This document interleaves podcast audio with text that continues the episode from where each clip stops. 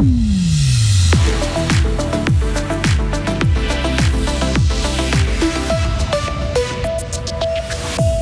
La recherche pour trouver un traitement à la mucoviscidose peut continuer d'avancer grâce notamment au marcheton qui a eu lieu samedi à Givisier. Le pôle sport était à l'honneur ce week-end à Lausanne où se déroulaient les championnats du monde. Et puis, important dédommagement pour deux hommes qui ont passé 20 ans en prison à tort aux États-Unis. La journée va être assez ensoleillée avec 19 degrés. Demain, par contre, débutera euh, sous la pluie. Lundi 31 octobre 2022. Lauriane Schott, bonjour. Bonjour Mike, bonjour à toutes et à tous. Lutter contre la mucoviscidose à petite foulée. Grâce au marcheton à Givisier qui a fait samedi son grand retour en présentiel après deux éditions en ligne, Covid oblige. Ce sont des centaines de personnes qui ont enchaîné les kilomètres en courant ou en marchant pour récolter des fonds pour lutter contre la maladie.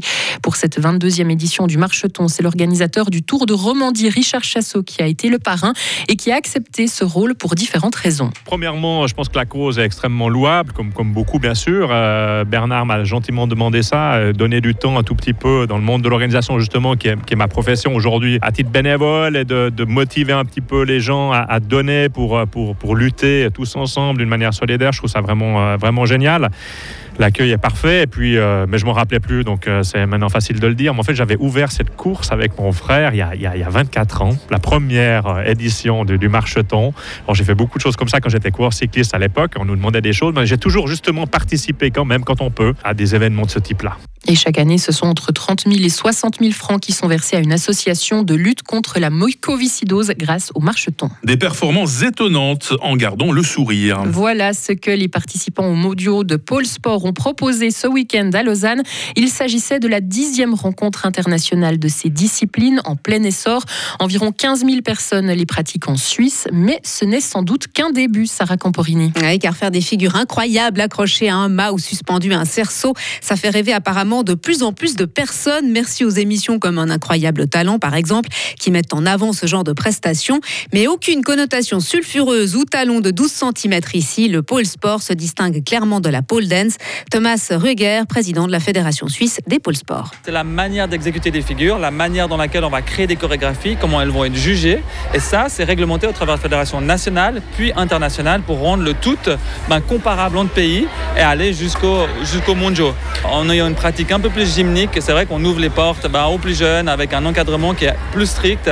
Et apparemment, ça fonctionne. Le nombre de pratiquants de moins de 18 ans a augmenté de 30% au cours des trois dernières années. Sabrina Postiglio, elle, a 35 ans et un passé de gymnaste. Cette charmezane pratique désormais le cerceau aérien en duo avec Sarah Haim, avec un bonheur presque contagieux. Tout est léger. Je trouve que c'est euh, une sensation de liberté, en fait, euh, dans le, dans le cerceau. Euh, le fait d'être, au final, presque un peu dans son monde, parce qu'il y a la rotation. Donc, au niveau visuel, il y a des repères, mais c'est vrai que c'est un, moment euh, où on est vraiment avec soi et c'est une sensation que j'adore. Et puis en plus de ça, de le pratiquer parfois euh, le plus possible, on essaie d'être à l'extérieur. C'est vraiment juste génial. On a l'impression de faire partie du tout en fait. Et pas facile toutefois pour les athlètes de pôle sport de mener de front entraînement, compétition, études et travail. Sur les 27 athlètes présents lors des championnats nationaux du printemps dernier, 6 ont dû renoncer aux mondiaux, notamment en raison d'obligations professionnelles. La fédération de, euh, Fédération suisse de pôle sport va prochainement déposer une demande d'adhésion à Suisse Olympique, de quoi donner euh, plus de visibilité et de moyens. Merci beaucoup Sarah et précisons encore que la fribourgeoise Kim Gartmann a décroché la troisième place en ultra-pôle lors des mondiaux de ce week-end.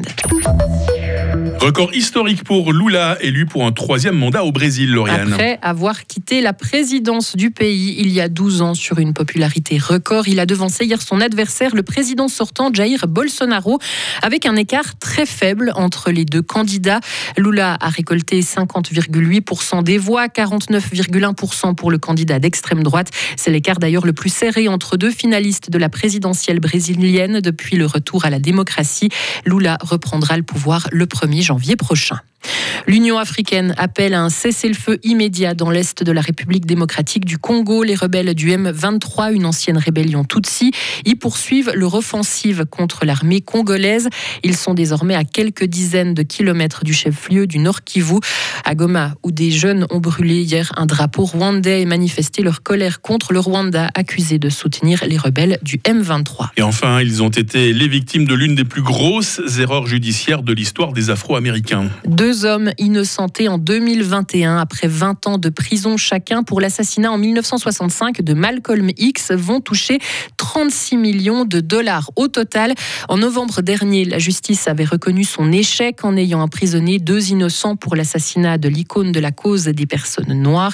Et selon la défense, il s'agit aujourd'hui d'une étape modeste qui a été franchie pour corriger cette injustice. Ouais, donc euh, voilà, cette somme de 36 millions de dollars qui leur est allouée, mais bon, 20 ans de, De perdu. de gâchés, hein, Et un d'autant. tout jamais dans une vie. Hein. C'est ça. Et l'un des deux hommes est aujourd'hui décédé. Donc c'est la famille de l'un des deux qui, qui va récupérer une partie de cet argent. Donc est-ce que ça vaut vraiment la compensation? Voilà. C'est une grande question, effectivement, une question qui pourrait engendrer tout un débat philosophique. Lauriane Schott, merci. hein, vous revenez à 8h30 pour la suite de l'info sur Radio Fribourg. Retrouvez toute l'info sur frappe et frappe.ch. La météo, 8h07, il y a des bons de brouillard, il y a de la grisaille par endroits ce matin, mis à part ça. euh, ce lundi va être assez ensoleillé avec quelques passages nuageux. Il fait en ce moment 10 degrés à Fribourg, il fera cet après-midi 17 degrés à Châtel-Saint-Denis. Euh, demain débutera euh, sous la pluie. L'amélioration sera rapide puisque le soleil sera de retour l'après-midi déjà de cette journée de la Toussaint. Température minimale 9, maximale 16 degrés. Mercredi sera beau, alors que jeudi et vendredi s'annoncent pluvieux. La fin de la semaine devrait voir le retour du soleil, mais attention, dans une ambiance plus fraîche. Nous sommes lundi 31 octobre, 304e jour de l'année 2022. C'est la fête des Cantins. Aujourd'hui, c'est Halloween également. Halloween au centre de notre question du jour. Le jour s'est levé à 7h12 et la nuit tombera à 17h10.